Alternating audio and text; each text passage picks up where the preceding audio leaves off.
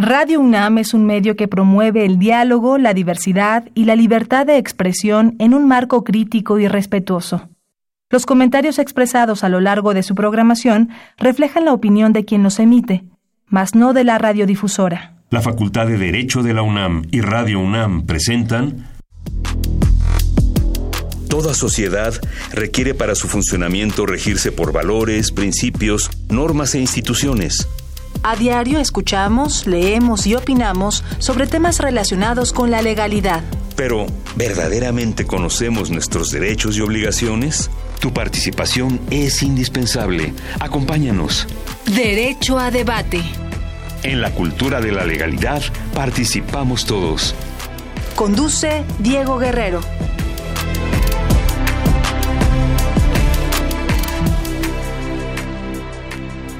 Hola, ¿qué tal? Bienvenidos a Derecho a Debate. Mi nombre es Diego Guerrero y como cada martes les agradecemos que nos sintonicen por el 96.1 FM. El día de hoy me acompaña en la conducción Brian Enrique Borja Soto. Brian, un placer tenerte el día de hoy aquí en Derecho a Debate. Gracias, estimado Diego. Eh, bueno, pues en esta ocasión vamos a hablar acerca de, pues este tema, ¿no? Muy controversial, muy muy muy muy popular en ese, en, ese tiempo que son las fake news. ¿Qué sabes sobre el tema, Brian? Bueno, eh, como tal, las fake news yo lo considero como un, tipo de virus social en donde pues es existe esta esta este concepto de postverdad, ¿no? En el que es una es una situación muy complicada el hecho de que se desinforme a la sociedad con eh, con hechos eh, que no son objetivos, ¿no? Eh, por ejemplo, tenemos ahorita pues temas muy muy muy trascendentales, muy mucha tendencia con este, por ejemplo, el coronavirus, ¿no? Es muy importante que en este tipo de situaciones pues tengamos hechos reales, este información muy verídica y no solamente tengamos eh, que tener, no sé, por ejemplo en Facebook tengamos que compartir por compartir y que a raíz de tanta tanta difusión de este tipo de, de contenido fake eh, crea, creemos una, una realidad ficticia que no existe, ¿no? Mm. Simplemente adquiriendo esa veracidad que al contrario no se, no se basa, como lo, lo, comenté hace rato, en hechos reales, sino simplemente en, noticias falsas que carecen de un fundamento. En noticias falsas que carecen de un, noticias falsas que carecen de un fundamento. Bien, vamos a escuchar las voces universitarias y regresamos a los micrófonos de Radio UNAM. No se vayan. Las voces universitarias.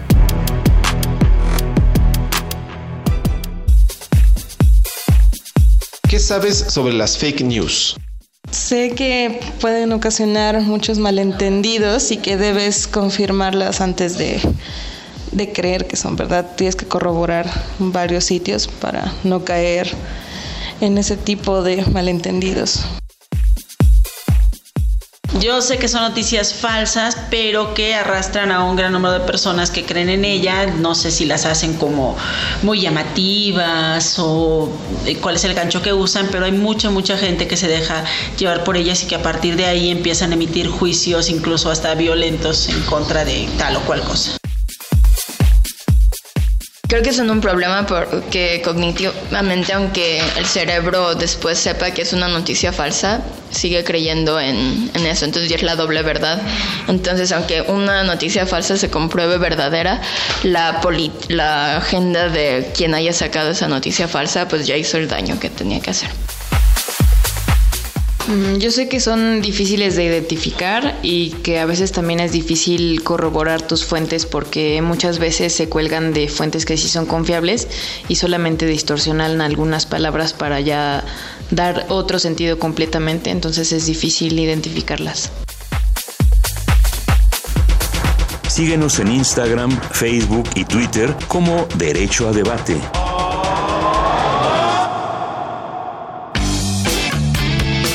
Queremos que entres al debate. Llámanos al 55 36 43 39 y participa. Derecho a debate. Estamos de regreso en los micrófonos de Radio UNAM. Brian, ¿quiénes son nuestros invitados? Claro que sí, maestro. Eh, bueno, en esta ocasión tenemos el gran gusto de, de, contar con el doctor Walter Arellano Torres, que es el coordinador de formación y docencia del Programa Universitario de Estudios sobre Democracia, Justicia y Sociedad y también es catedrático de la Facultad de Derecho de la UNAM. Walter, un placer tenerte el día de hoy aquí en Derecho El placer es mío, muchísimas gracias Diego, ya me siento aquí de casa, ya casi tengo mi sección porque ya he venido aquí un buen de veces al programa y es un gusto para mí siempre estar aquí contigo, con Brian, ¿no? Este, muchas gracias a los dos y por supuesto también a Arturo que nos acompañan también del PUEX. No, un placer y sabes que efectivamente esta es tu casa. Muchas gracias. También este nos acompaña el licenciado Arturo Jiménez Sánchez, que es encargado de publicaciones, del, igualmente del Programa Universitario de Estudios sobre Democracia, Justicia y Sociedad. Arturo, un placer tenerte aquí en Derecho a Debate. Eh, eh, yo a diferencia de Walter, este, esta es mi primera vez. No, pues maravilloso. Pero estoy eh, encantado de estar con ustedes. La primera y esperemos que no sea la última porque además tenemos una cercanía muy cerca, muy muy estrecha con Walter que siempre nos apoya en el programa y que hemos hecho dinámicas muy interesantes con justamente con el programa para abordar este diversos temas. Yo creo que ya el programa también ya forma parte de este de este programa. Excelente. De, acuerdo, yo encantado. Eh, a ver, la primera pregunta justamente vamos a hablar de las fake news. ¿Qué entendemos por una fake news, Arturo? ¿Cómo las podemos entender? Eh, bueno, eh, eh, fake news eh, eh, de manera simple es una noticia falsa. Es una noticia falsa este, hecha en términos jurídicos con premeditación, alevosía y ventaja para causar lo contrario del concepto tradicional de noticia que es informar. al ser una noticia falsa, pues eh, causa los efectos eh, contrarios. Por ejemplo, para un sistema democrático es fundamental de una ciudadanía informada para poder participar en la vida pública y eh, la noticia falsa mete en términos de procesos de comunicación lo que se le llama ruido, distorsión. Y, y, su objetivo principal es ese precisamente eh, impedir los procesos de comunicación eh, fluida, incluso influir en, negativamente en los debates, en, en, la precisión de la información, en la precisión de la reflexión, en la precisión de la opinión de los diferentes este, actores políticos, sociales, culturales.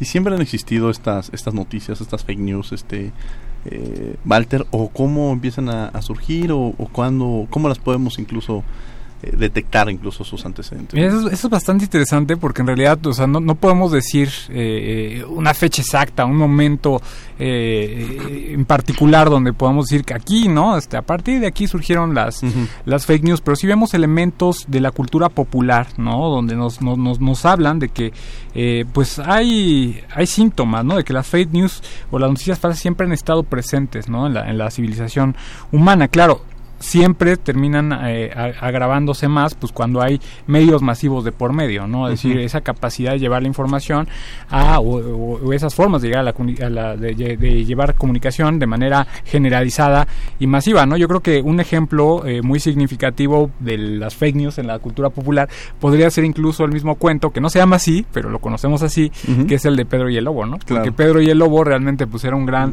eh, divulgador de noticias falsas, ¿no? Y que de alguna manera eh, pues el mensaje justamente o, de, ese cuentecillo, pues es justamente evitar eh, o, hacer notar las consecuencias de lo que puede tener un mensaje falso en la comunidad, ¿no? Y, eso sigue vigente, ¿no? Es decir, al final del día, como Pedro y el Lobo, ¿cuántos comunicadores no tenemos que justo a lo que se han dedicado es eso, ¿no? Como diría el, astillero, ¿no? O sea, en función de el Chayo, ¿no? El famosísimo Chayo, pues son unos, unas grandes máquinas de, de fake news. Entonces, realmente no tenemos, ¿no? Así como un, momento en concreto en la historia donde digamos, ah, pues aquí aparecieron este eh, las noticias falsas, pues sí tenemos como eh, cierto preámbulo, ¿no? Por ejemplo, Ulrich Richter, que, es un abogado bastante talentoso que, lo conocen porque fue el que, el abogado que venció a Google, ¿no? Dice que estas eh, noticias, ¿no? Este, forman parte de las percepciones por medio de mentiras que pueden dañar de manera directa a los derechos de una persona o influir en los movimientos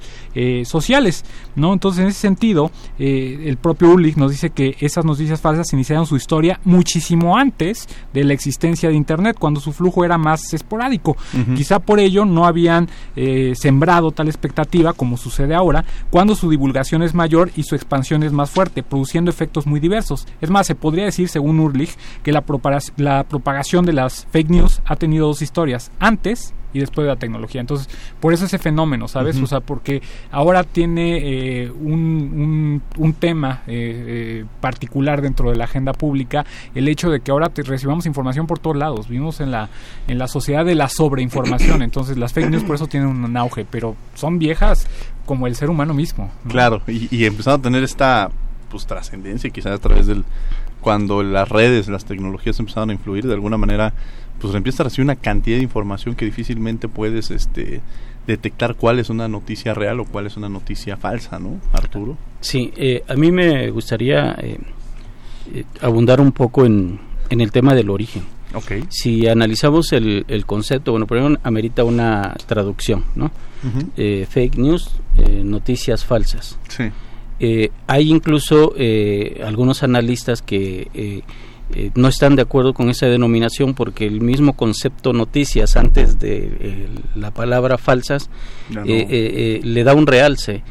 Y, dicen no se debería llamar noticias falsas a, esos digamos mm, mensajes con contenidos falsos. Se les debería llamar como son mentiras. Son mentiras por todo lo que hemos estado comentando.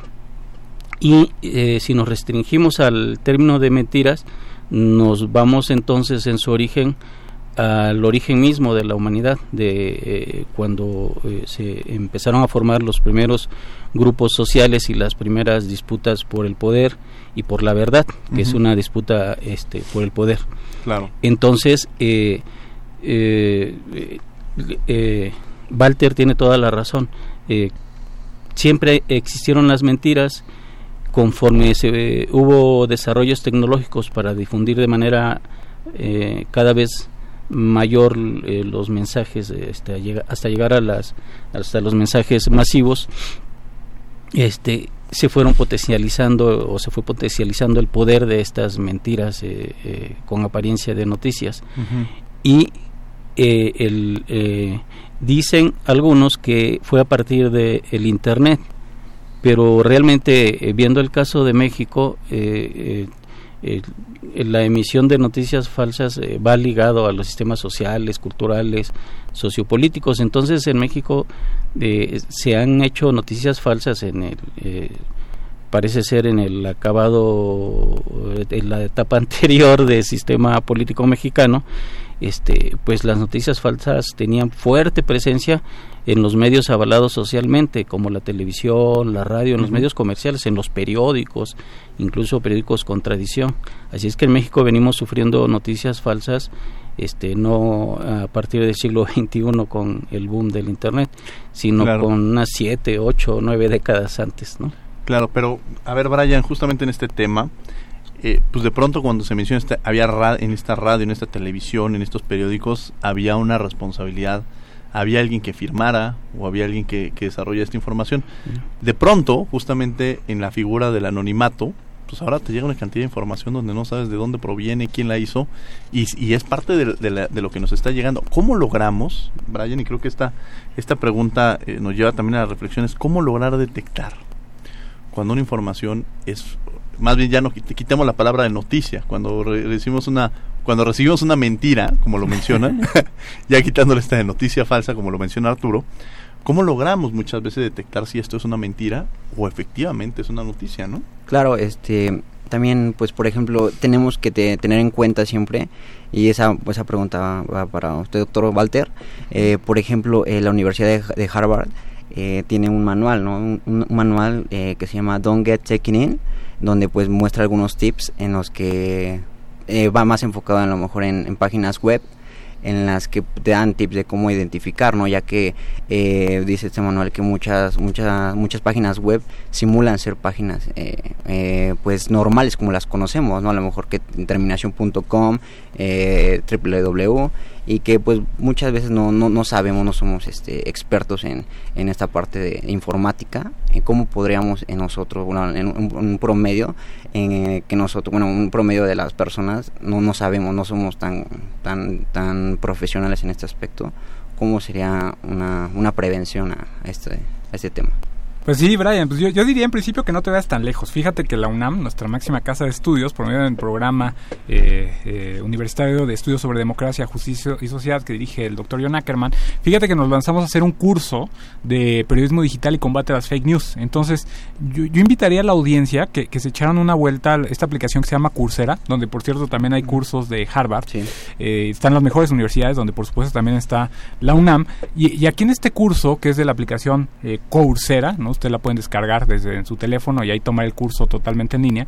Este, nosotros damos tips por expertos, ¿no? Está Febricio Mejía, San Juana Martínez, eh, Julio Hernández el Astillero, eh, Arturo, por supuesto, también está por ahí, el doctor John Ackerman, este, eh, en fin, o sea, una incluso Sergio Sarmiento también está por ahí este, desarrollando uno de los temas. Entonces, Ulrich, Pedro Miguel. Richter, Pedro Miguel, este, Blanche Petrich, ¿no? Es decir, una serie de expertos que, que saben mucho acerca del tema, explicando justamente en principio cuestiones de periodismo digital, cómo puedes tú ser un agente o cómo puedes tener tus elementos básicos para empezar en el periodismo y además cómo prevenir las fake news. Ahora bien, si no te gusta ese rollo del curso, que además déjenme decirles que es totalmente gratuito, es decir, se puede, se puede descargar la aplicación y cursar, cursar totalmente gratis este, el, curso, ya creo que la constancia la llegan a cobrar la aplicación, pero por lo menos el curso lo puedes tomar totalmente gratis.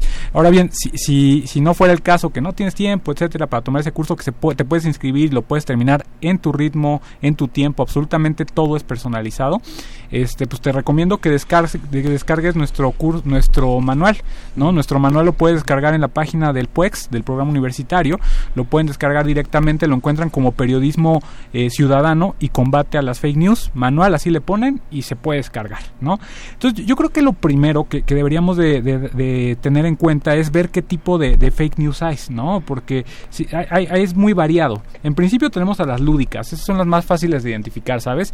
Porque eh, pues tienen como objetivo satirizar, divertir, eh, parodiar. El ejemplo más significativo es eh, son las noticias del, de forma, no si lo han visto ustedes por ahí. son cotorrísimas, están súper entretenidas y luego luego te das cuenta de que de que son falsas porque lo que buscan es divertir, ¿no? Entonces son son lúdicas, pues. Tenemos otras de negocio, ¿no? Que, que su meta es, es generar vistas, porque ahora en Internet lo que las vistas generan dinero, entonces muchos eh, eh, medios, muchas páginas web lo que están haciendo es eh, generar encabezados llamativos, historias increíbles, datos curiosos que en realidad son falsos, etcétera, todo eso para generar pues dinero, pues, o su meta es generar contenidos para tener vistas y por ende tener dinero. Generalmente son falaces, apelan a la ciencia de manera irresponsable y despiertan curiosidad y morbo, ¿no? Por ejemplo, este descubre cómo este psicópata mató a tal, ¿no? Este, o según la ciencia el hermano mayor es el más inteligente, o sea, cosas así, ¿no? Que dices, digo, está padrísimo porque te sirven de bullying para fastidiar a tu hermano menor, ¿no? Si tú eres el mayor, claro está, pero pues no son reales porque apelan a la ciencia, pero no dicen quién este fue el que hizo el estudio, qué metodología empleó, no son portales científicos, ¿no? Entonces, son de negocio. Después, las más serias, ahí sí están este eh, pues lo, el meollo del asunto que son los de manipulación de la opinión pública no y su fin justamente es manipular la opinión pública con fines políticos y por supuesto económicos. Es decir son pasionales y buscan la provocación. Generan encabezados que son este eh, pues indignantes no este eh, no pues fulano de tal gastó tanto en tal tal cosa pero no es una fuente seria ¿Cómo podemos identificarlas? Lo primero es estudiar la fuente, no confiarse de, de, medios que surgieron de generación espontánea, ¿no? De que el fuego, ¿no? se llama así el medio, ¿no? Este, y aún así, no quiero decir que los medios conocidos como serios estén exentos de las fake news, ¿no? Pero hay que investigar la fuente, es decir, el sitio web, el objetivo de la información, ¿no? Por supuesto, algo que, que, que es bien útil es leer más allá, no quedarse con el encabezado, porque muchas personas ven el encabezado y ya no le dan clic y, ahí es donde empiezan a generar las, las, noticias falsas, ¿no? ¿Quién es el autor? ¿No? ¿Es un autor real? ¿Es un autor? ¿Es un periodista conocido? ¿No? Después, algo que es súper, súper recomendable es buscar fuentes adicionales, es decir, buscar si otros medios están compartiendo esa misma noticia, ¿no? Comprobar la fecha, ¿no? O sea, eso es súper común, ¿no? De repente, no, se murió tal persona y alguien te dice, oye, brother, eso pasó hace 10 años, ¿no? Y tú ahí este, bien acongojado por la muerte de alguien que se murió, ¿no? Se murió hace muchísimo tiempo. Evidentemente también ver si no es una broma, ¿no? Porque a veces, o sea, yo cuando surgió el Deforma, yo caí en una broma del Deforma, ya andaba bien preocupado, ¿no? Bueno, hubo, hubo, periódicos que citaron noticias del, de forma y de otros portales similares este y, se tuvieron que eh, mucha gente patinó pero eh, creo, creo que se va haciendo una cultura de la de, la, de, la, de la detección de noticias falsas. E, eso es bien importante, ¿no? Es decir, también de alguna manera eh, preguntarle siempre a algún experto que tengamos a la mano, ¿no? De si, esto realmente pudiera ser verídico o no. Son algunos, este, algunos pasos, pero la verdad, eh, te soy muy franco, Brian, Diego, este, Arturo, yo creo que nadie es inmune a, caer en una noticia falsa. Lo que sí es que eh, eh, el medio es bien importante, ¿no? ¿Saben, ¿Saben cuáles las noticias falsas en las que cae más gente? Son las que nos envía gente a la que les demos confianza, ¿no? Por eso WhatsApp se vuelve un medio sumamente vulnerable para eh, caer en noticias falsas, ¿no? Porque lo creemos, porque no, no está, pensamos que la fuente es la persona que nos está enviando y no lo que está escrito ahí. Entonces, esas son algunas pautas, pero, pero yo sí los invitaría este, a, ustedes, a tu público, a, quienes nos escuchan, a, que se den la oportunidad de cursar este, este pequeño no este cursito que son cuatro módulos eh, de periodismo digital y combate a las fake news sobre todo aquellos que dijeron híjole yo me hubiera gustado ser periodista les damos las herramientas básicas los géneros periodísticos eh, de veras métanse dense, el chance de, cursar este pequeño cursillo que les hemos preparado con mucho cariño el doctor John Ackerman Arturo Jiménez y un servidor y ya en cualquier momento se pueden inscribir porque justamente en está viendo momento, el, manual está muy interesante porque efectivamente uno no solamente sabe la parte de las fake news sino está viendo pues empieza a abordar justamente las, eh, diversos temas justamente del periodismo, ¿no? O sea, de, una introducción incluso en algunos, en algunos apartados sobre el periodismo. A ver, Arturo, ya que se detecta o que de alguna manera sabemos que una noticia es falsa, justamente eh, Walter decía algo muy interesante, que nosotros a veces cuando no pega en las redes sociales, pues le empezamos a compartir en WhatsApp sin ni siquiera verificar su autenticidad y esto genera puede generar un caos social, un caos en temas económicos, políticos, o sea, eh, imaginar incluso que ahorita dijeran, bueno, saben que va a haber un, este, se van a cerrar todas las tiendas y quizá fuera una, una fake news, seguramente tendríamos un caos de que o ya no se va a vender agua, entonces tendríamos un caos que pueden ser muy delicados. Entonces, ya que se detecta cuando una noticia es falsa, ¿qué se debe de hacer o qué, qué debe hacer el ciudadano cuando o dejarla pasar o hay algún medio para de alguna manera este eh, cuestionar o de alguna manera informar precisamente que esta noticia es falsa?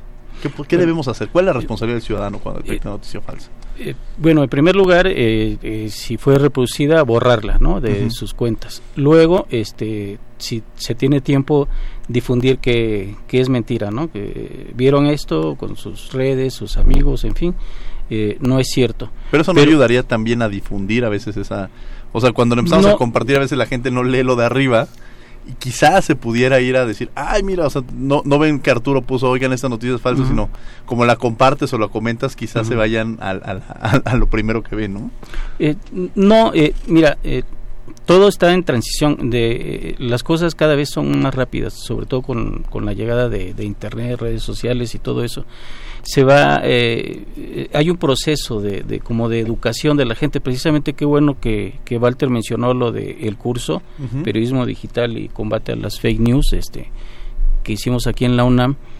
Este eh, como todo va muy rápido el, el receptor antes era en el proceso de comunicación era el emisor y el receptor bueno, ahora todo eso se ha hecho un, un círculo. Se, los receptores, es decir, el ciudadano común, los que antes veían la televisión y la radio y leían los periódicos de manera este, pasiva, eh, ahora se han vuelto en emisores, emisores de mensajes. Y muchos, muchos ciudadanos lo hacen bien, ¿no? dependiendo del, del grado de información, de, de formación, de, de, responsabilidad ciudadana. Entonces, realmente eh, esta este boom es, es yo lo veo con optimismo, lo veo positivo. Lo que pasa es que creo que estamos en un proceso de, transición y de una democratización de los contenidos como jamás se habían visto. Claro que eh, uno de los riesgos es estos. Tú decías dejarlo pasar, pues sí, a veces dejarlo pasar, pero porque son demasiadas. ¿no? Hay, hay estudios que han detectado este eh, casos que se han descubierto, como uno de Coyoacán eh, de 50, 100, 200 mensajes emitidos en, en un día. Es decir, hay aparatos eh, que se han creado específicamente para difundir mentiras o distorsionar verdades. Entonces, este, eh, pero lo importante es que se va haciendo una cultura ciudadana de que hay fake news y que hay que estar alertas. lo que mencionó Walter, todas, hay varias metodologías para detectarlo. En periodismo, yo como en mi experiencia de reportero en varios años, es muy fácil, es el, cruce de información y lo puede hacer el ciudadano. Yo eh, me llega a mi WhatsApp o veo en redes, en Facebook, una información, incluso con, con, fuerte apariencia de verdad, pero eh, que resulta falsa, yo ya por oficio eh, busco otra fuente y busco en la jornada, en, en proceso, en Aristegui Noticias o en el medio que cada ciudadano le tenga confianza y, va a, a, si es una noticia muy llamativa pues debería de estar en los medios convencionales no eh, comerciales eh, eh, aceptados socialmente. Y y si no aparece por ahí y le rastrea uno más se da cuenta que es algo por ahí aislado no que, que, que fue producto de un bot o hecho con premeditación.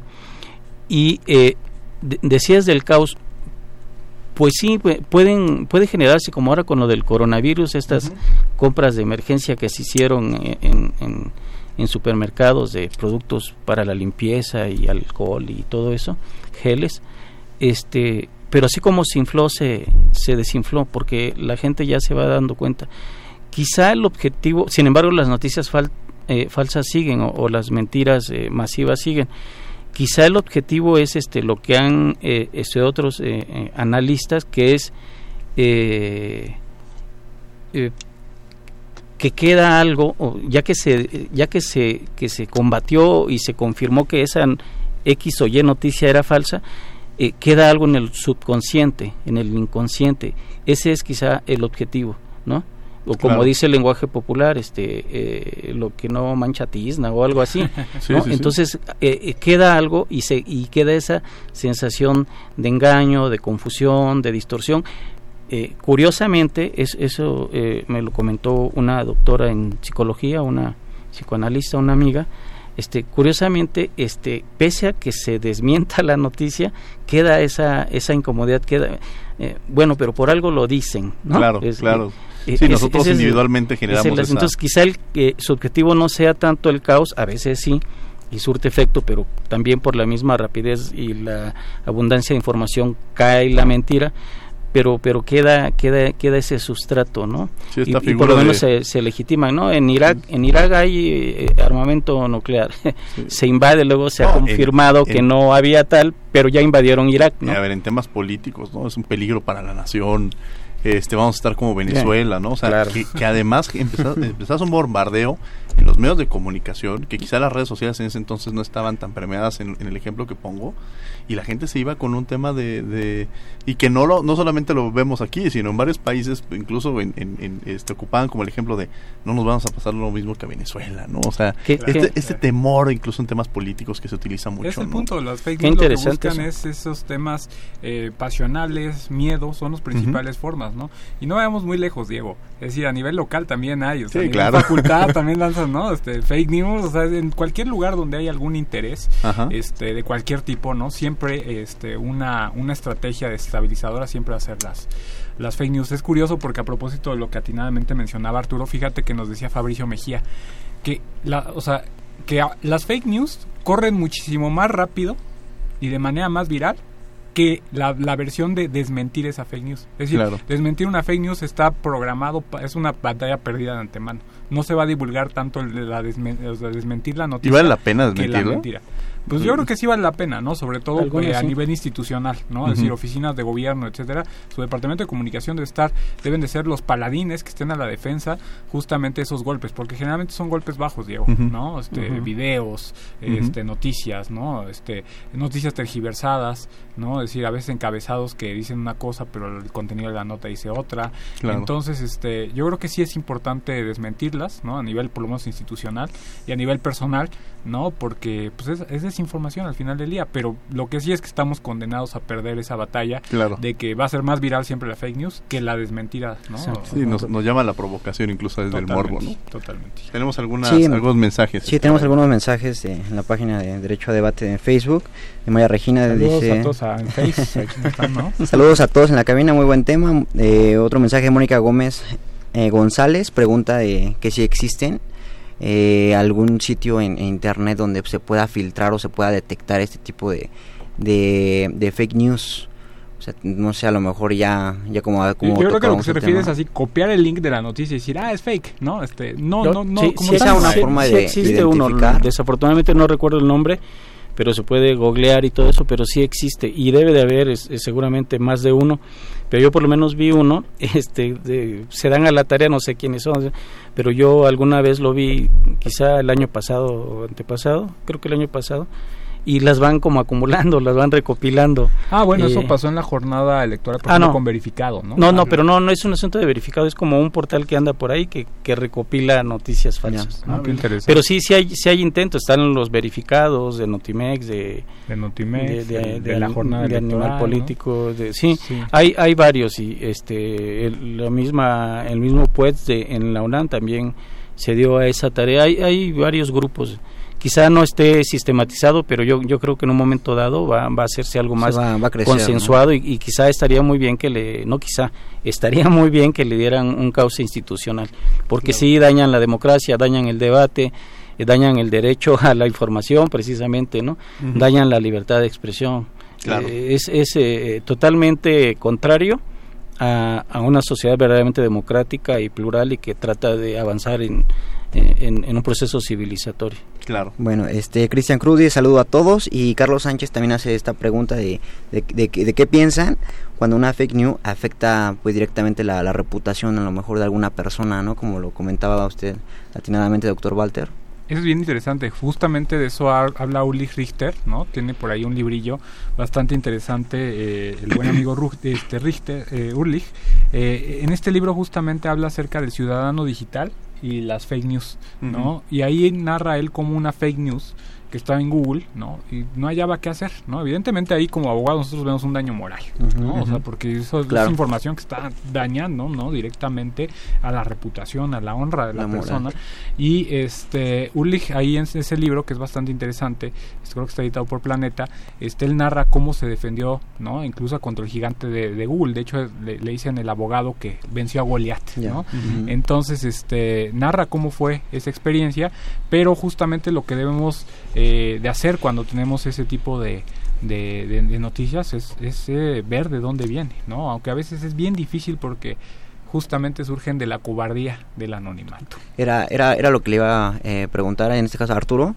Eh, ¿Cree, que, ¿Cree usted que afecte directamente a lo mejor las creencias, eh, las emociones, la, no, no sé, el, pues sí, el- exactamente las creencias o emociones que tiene algún, algún sector de la, de la población influiría, influye o influiría en este caso al, al compartir este tipo de, de fake news, de, de noticias falsas? Claro, claro que sí. Eh, eh, qué interesante esa pregunta eh, eh, del radio escucha, porque estamos hablando eh, en general para acercarnos al tema y, sus efectos sociales, pero por supuesto hay noticias falsas que, que pueden afecte- que afectan ¿no? a individuos concretos y ahí depende de la noticia, depende del, del ciudadano afectado, este pues eh, eh, se puede hasta al, al plano del derecho en el que ustedes tres son expertazos este porque esa esa es la, la honra como como como dice Walter es este eh, la difamación es, eh, y se pueden tomar me- medidas judiciales jurídicas pero también puede afectar la, la, la psique la salud mental de ese ciudadano y aparte de, de, la cuestión jurídica hay ahí una dimensión este de psicoterapia, ¿no? Porque este dependiendo de la noticia, pero sí sí este eh, se afecta la, la vida. Ha habido casos, ¿no? En el mundo del espectáculo, en el mundo de la cultura, ¿no? Este donde se difunde una mentira y, afecta la, la integridad, ¿no? De el honor Claro, porque igual sería diferente, no sé si se estuviera repitiendo mucho una fake news de a lo mejor referente al tema de fútbol y que a lo mejor a alguna persona pues ni siquiera le guste, ¿no? Yo creo que es un tema que, que no, que, no le interesa ni siquiera lo va a compartir, ¿no? Pero a lo mejor hay temas que son de, de mayor trascendencia, ¿no? Que a lo mejor más general y de interés para todos nosotros, todo, todo un grupo de sociedad, donde yo, yo me imagino que han de ser más, más controvertidos. Pero quizá también el fútbol, ¿eh? imagínate que es que un futbolista está, está, le avientas una fake news y está vendiéndose a un equipo de fútbol o algo así. Bueno, sí lo afectaría. O sea, había una, o sea, de alguna manera, en menor o mayor medida, se genera una afectación, ¿no? Bueno, hubo, en México un caso, perdón, Walter, de, este Rafa Márquez, de, Rafa Márquez, este fue señalado, fue acusado, eh, creo que no está resuelto en favor o en contra en términos jurídicos, pero quedó ahí, hasta lo inhabilitaron de jugar, ¿no? El, este, futbolista este, Rafael Márquez. Ahora, el tema de sanciones, aquí se habla, ¿cuáles son los medios legales que existen para sancionar este, a los creadores o a los que hacen estas fake news, este Walter, como lo mencionaba ya Arturo. Bueno, sumamente complejo, ¿no? En principio, pues yo creo que la vía no idónea pues, sería justamente a través de la teoría del daño, ¿no? A través de, del derecho civil mismo, ¿no? Entonces, eh, esa sería la vía, pero desafortunadamente... Eh, vivimos en un no en tanta difusión. Y por ejemplo personas públicas y lo ha dicho la propia corte interamericana deben de tener más tolerancia a los ataques caricaturas o incluso a este tipo de noticias justamente por eso porque son eh, eh, personas este eh, públicas, no en cambio no es lo mismo un ciudadano de a pie. Ahora bien déjame decirte Diego que también vivimos en, en una esta época de la posverdad donde asumimos que todo lo, todo lo que vemos es la verdad, ¿sabes? Entonces, eh, por ejemplo, este fenómeno de los lords y las ladies es algo muy terrible porque de alguna manera estamos viendo solamente una, par, una parte del video y ya te juzgó eh, todo México y ya eres lo peor que puede pasar y ya no puedes salir a la calle y ya eres viral, ¿no? Entonces, eh, cuando nada más estamos viendo una partecita del video y puede ser que estemos viendo tergiversada la información, entonces puede haber un daño moral terrible que afecte la vida privada de las personas, incluso ahí pues podríamos pensar en este eh, en, incluso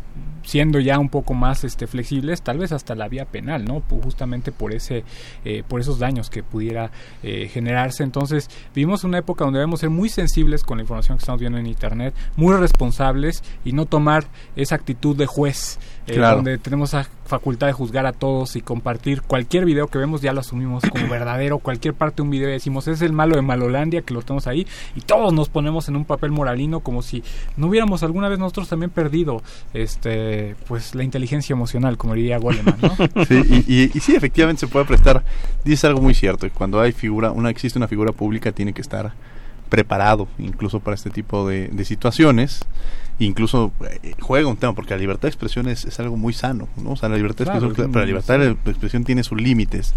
Y como todo derecho humano y en eso en esa parte tenemos que estar muy, muy, este, muy conscientes, ¿no? Entonces, en esa figura, pero bueno, pues la verdad es que creo que este, esta información, esta tanta información que recibimos a veces puede ser muy propositivo, pero justamente con tanta información que estamos recibiendo, incluso con las redes sociales, a veces es complejo generar un, filtro, ¿no? Pues yo, yo doy este, desde hace años talleres de periodismo pero no eh, han ido muchos periodistas este, a mis talleres, pero yo se los doy a quien los quiera tomar, ¿no? en el Centro de las Artes, en sindicatos, en, en este, centros culturales. Eh, es que necesitamos una, una cultura del periodismo, o sea, ya eh, el periodismo ya nunca va a volver a ser de élites, cada vez es, está más socializado, más ciudadanizado, eso implica muchos problemas y cuestiones jurídicas, metodológicas, culturales que tienen que irse salvando. Pero es, es, es afortunado este asunto este proceso, este fenómeno. Por eso es muy importante lo, lo que dijo Walter hace rato, de, no es que nos estemos haciendo un anuncio, pero este, este curso es muy interesante porque se inscribe en eso precisamente. Ahora eh, lo han tomado ya más de cuatro mil personas, ¿verdad? y se lanzó apenas en diciembre. Y es eso, es educar al ciudadano. El ciudadano debe saber de géneros periodísticos, las tres formas de, de textos de opinión, que es el artículo, la columna, el editorial, diferenciarlos, para que ya no le llame a todo, está padre tu reportaje, está padre tu artículo, ¿no? Cuando era una nota informativa, ¿no? La nota informativa es sobre todo eh, eh, los hechos más concretos y específicos. En la crónica una mayor subjetividad en la entrevista un diálogo y hay diferentes tipos de entrevistas, si es de semblanza, si es informativa, este, si es de recuento, en el reportaje, si es más interpretativo, si es más analítico, si es de denuncia, si eh, en periodismo cultural yo, yo eh, también soy sobre todo reportero cultural, este hay muchas noticias que son positivas no y el canon dice la, la noticia es eh, lo más escabroso es en sociología es la problematización de algo. Y, pero el periodismo cultural no pues era entrevistar escritores filósofos este eh, sacaron un libro sacaron una novela eh, inauguraron una exposición triunfaste en, en la sinfónica de Berlín claro. y eres mexicano entonces, este, eh, debe el ciudadano tener una, una mayor cultura eh, periodística. Este curso es, es, es, muy adecuado. Debe entrarle en las redes cada vez con mayor responsabilidad, como todo, ¿no? En todas las áreas, todos los ámbitos del quehacer humano y social, se, pide mayor responsabilidad. Aquí también, pero la verdad es un fenómeno, yo considero que es una, una revolución, ¿no? Una revolución que puede eh, con más elementos positivos que negativos. Sí, interesantísimo el tema porque pues sí, efectivamente hay, hablan esta parte de las de las sanciones, de este eh, que pueda en un momento existir, pero también puede ser a través del anonimato, y en ese anonimato pues difícilmente se puede llegar, y quizá nosotros, hay una responsabilidad no quien el, quien el creador de esta información, sino el que difunde esta información, o no habría una, o, específicamente hay una sanción sobre el creador y, y no sobre quien difunde. Me refiero, por ejemplo, en casos como eh, la pornografía, el caso este de las venganzas, este, que es la pornovenganza, la, pornovenganza, ¿no? O sea, donde hay una sanción no solamente para el que lo transmite, sino para quien recibe esa información y que la sigue distribuyendo. En el caso de las fake news, ¿pasa eso o no? Pues mira, como, como tú acertadamente lo dices, Diego, en, tu artículo eh, semanal, ¿no? Que le dedicaste en esta ocasión a las a las fake news, ¿no? En contrarréplica, ¿no? Sí, que, sí, que escribe siempre muy muy acertadamente, muy puntual de temas de coyuntura. Este, pues todavía tenemos vacíos, ¿no? Legales en nuestra en nuestra eh, legislación, en gran medida justamente para evitar esos roces con, con, los límites de la libertad de expresión, ¿no? Es decir, eh, se busca que la legislación sea lo más abierta, ¿no? En términos de libertad de expresión, entonces todavía hay algunos vacíos, entonces para llegar a los responsables en sí es muy complejo, ¿no? Necesitamos ya para el caso de las noticias de Internet auxilio de la, de la policía cibernética y es muy complejo de por sí, ¿no? Entonces, eh, pues ese sentido de divulgarla pues no representa ningún ninguna sanción no es decir está en el ámbito de, en principio porque se parte la buena fe de que tú la divulgaste creyendo que era verdadera ¿no? entonces eh, pues hay un sesgo todavía legislativo pero yo creo que sería uno de los retos no yo creo que los de, los retos en materia periodística justamente en este curso en este multicitado curso fíjate que, que tenemos un módulo especial para hablar acerca de estas de, de, cuál es el marco jurídico no también hablamos justamente acerca de los géneros periodísticos hablamos acerca de las técnicas básicas de periodismo, es decir, la obtención de fuentes y documentación, la edición y corrección de estilo, el estilo periodístico, de las fake news, noticias falsas, conceptos generales, cómo detectar y combatir las fake news y ciberperiodismo seguro y con ética. ¿No? Dedicamos un apartado especial para hablar con periodismo con perspectiva de género, que eso también hace mucha falta. por ejemplo, en el caso de Ingrid, ¿no? Que, se empezaron a, filtrar las fotos del cuerpo. o, por ejemplo, sigan ustedes a la página de Facebook de la correctora, ¿no? Que, que, corrige encabezados que son machistas, pues, y lo hace con perspectiva de género. Entonces, yo creo que tenemos muchos retos para el periodismo del siglo XXI. Uno de ellos, y uno de los más importantes, es el de las fake news, pero hay otros pendientes también. Y en materia jurídica también tenemos muchos retos en función del periodismo uno de ellos es tener más claro cuáles son los límites y los alcances de esa libertad de expresión sin violentar eh, esos derechos esenciales. Sí, no, no caer en la censura. Brian. Claro, este, tenemos otro mensaje de Facebook. Eh, bueno, Mildred Benítez mencionó otra vez, ¿existe algún medio de defensa contra las fake news que, te afectan derechos individuales? No, por supuesto que sí, por supuesto que sí, ¿no? En el caso, este, eh, en ese caso diríamos que sería la violación de, de derechos este, morales, ¿no? Que, que, se puede cuantificar y, y, la teoría de los daños es algo bastante interesante que se ha desarrollado, incluso ya como materia autónoma del derecho civil, ¿eh? En algunos planes de estudio ya se empieza a hablar de teoría de daños como una rama independiente, ¿no? del derecho civil, entonces, no solamente como el curso de obligaciones, sino también, ¿no? Y también, bueno, de Geraldine Gonzen Flores, eh, menciona que pregunta si es fácil identificar alguna computadora donde sea eh, el origen o, la emisión de, una, una fake news. A lo mejor en este caso el IP, el número de IP, o igual o, se pierde, bueno, a lo mejor yo, lo veo así, se pierde a lo mejor entre tantas. Sí, sí, sí es posible, pero es más bien ya este una labor detectivesca y de, y de, y de casi expertos o de expertos.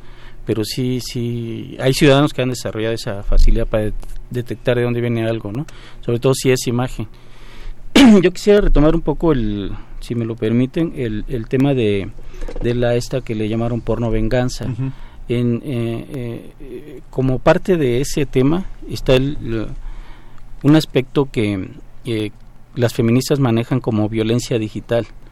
Ellas tienen muchos años, mucho tiempo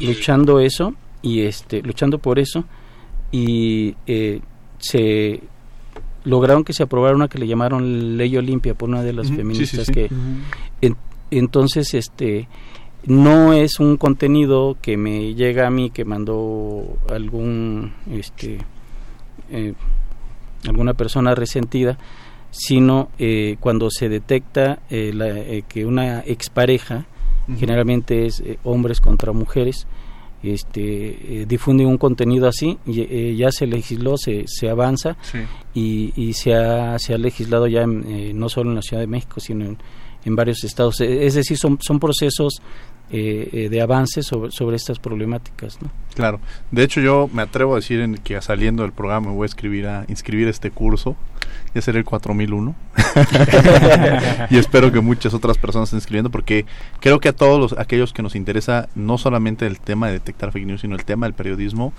creo que es obligado que, tomemos este curso y teniéndolo además al alcance de, un, de estos de los medios justamente de comunicación. Vamos a, a escuchar Descubriendo tus derechos y regresamos a los micrófonos de Radio UNAM. Descubriendo tus derechos. Derecho a la libertad de expresión.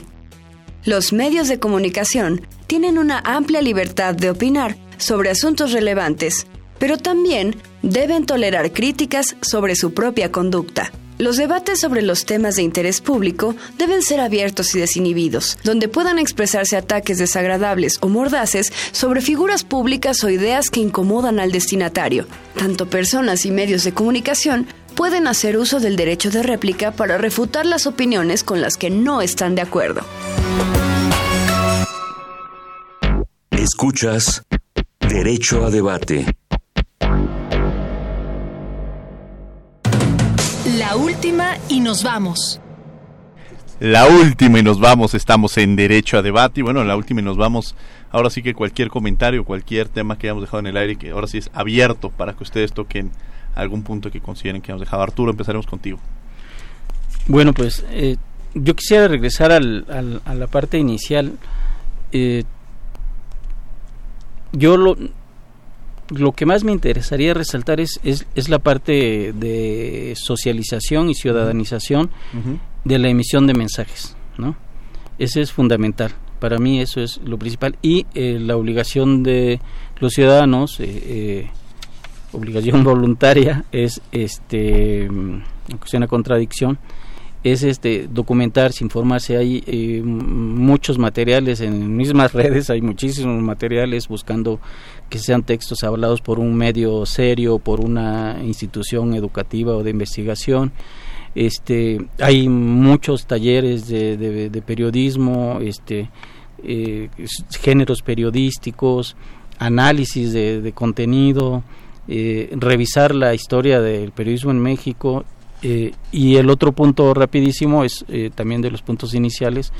Este, en México eh, la historia, las fake news no se empezaron a ser masivas en el siglo XXI, ¿no? Casi todo el siglo XX, yo si quisiera insistir en eso, Este fue una historia de fake news avaladas por el aparato del Estado y por medios comerciales que no quisiera decir nombres porque todo el mundo los, conoce, y, y una lista que es muy muy reducida de, de periodistas y eso sí es importante que se sancione eh, desde la ciudadanía, desde el punto de vista de la ciudadanía, con base en información, no se trata de linchamientos ni nada, pero tampoco se trata de, de, voltear la espalda a eso, no hay que eh, confrontarlo y analizarlo porque estamos en una, en una época de, mayor apertura informativa. Claro, muchas gracias Arturo. Gracias a ti Diego. Bien, yo nada más en función de la pregunta que nos decía lo del IPN, de lo del IP ¿no? y todo ese tipo de cosas, pues hay especialistas que, por ejemplo, pueden ubicar y gente que está muy metida en informática que sí pueden ubicar, por ejemplo, todo este rollo de los bots ¿no? ¿Quién está generando una noticia falsa, etcétera? ¿No? Tenemos casos muy lamentables en, México, por ejemplo, el de la Operación Berlín, ¿no? Y, también justamente, no es, no es que venga a hacer promoción de lo que estamos haciendo en el programa universitario, pero hicimos un informe de la jornada electoral y un espacio lo dedicamos acerca de las principales fake news que surgieron a lo largo de la jornada electoral, ¿no? Hicimos un análisis y van fake news de todo, desde que Andrés Manuel era sofílico, ¿no? Hasta cosas súper extrañísimas, sin embargo se volvían, ¿no? Este fake news que tenían cierta eh, viralidad. Entonces, eh, pues nada, mira, yo, eh, Diego, Brian, este, Arturo, yo, yo, yo invitaría a toda la audiencia a, que si, si fuera posible se inscribieran en este curso, es facilísimo, nada, busquen en, en, ahí donde descargan las aplicaciones, Coursera, la bajan, buscan periodismo digital y combate las fake news, se inscriben y ustedes suben las actividades a su ritmo. Eh, son cuatro módulos, lo pueden terminar sin problema, en un mesecito, dos semanas, a su ritmo. Cada quien este, a su ritmo lo pueden dejar, después regresarlo, etcétera. Y pues estamos abiertos a cualquier duda que pudiera surgir. Eh, Walter M. Arellano ¿no? en Facebook y Walter, arroba Walter Marellano en Twitter. Ahí estamos a sus órdenes para lo que se necesite y en el programa universitario también. Eh, ahí estamos total, a total disposición. Muchísimas gracias, Diego. Arturo, muchas gracias. Walter, muchas, gracias. Brian, muchas gracias. Los invitamos a que nos sigan en Derecho a Debate B los martes a las 10 de la mañana por Canal 22 y ya les vamos a tener otra sorpresa que ahí que las próximas semanas les estaremos diciendo también en televisión y a leer contra réplica todos los martes en la columna que hoy precisamente escribimos sobre fake news como ya generosamente decía Walter. Agradecemos a la Facultad de Derecho y a Radio UNAM en la operación técnica Agustín Mulía, asistencia Elías Hurtado, redacción y voz de las notas Ana Salazar, coordinación y difusión Yanis Hernández, producción Paco Ángeles y yo los invito justamente a reflexionar en el tema de las noticias y efectivamente determinar su veracidad, la fuente y cuando son anónimos pues cuestionarlas. No olviden que nos escuchamos de ley todos los martes. Esto fue Derecho a Debate. Por hoy concluye la discusión, pero no se pierdan el próximo tema en Derecho a Debate. En la cultura de la legalidad participamos todos.